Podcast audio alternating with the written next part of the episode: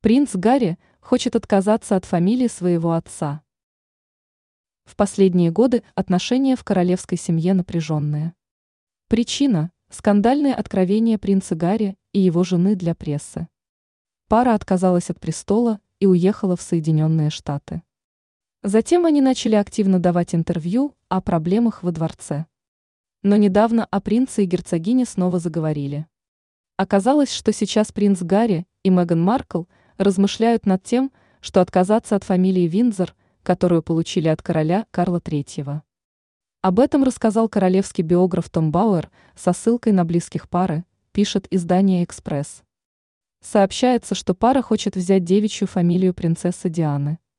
Сами Гарри и Меган пока не комментировали информацию.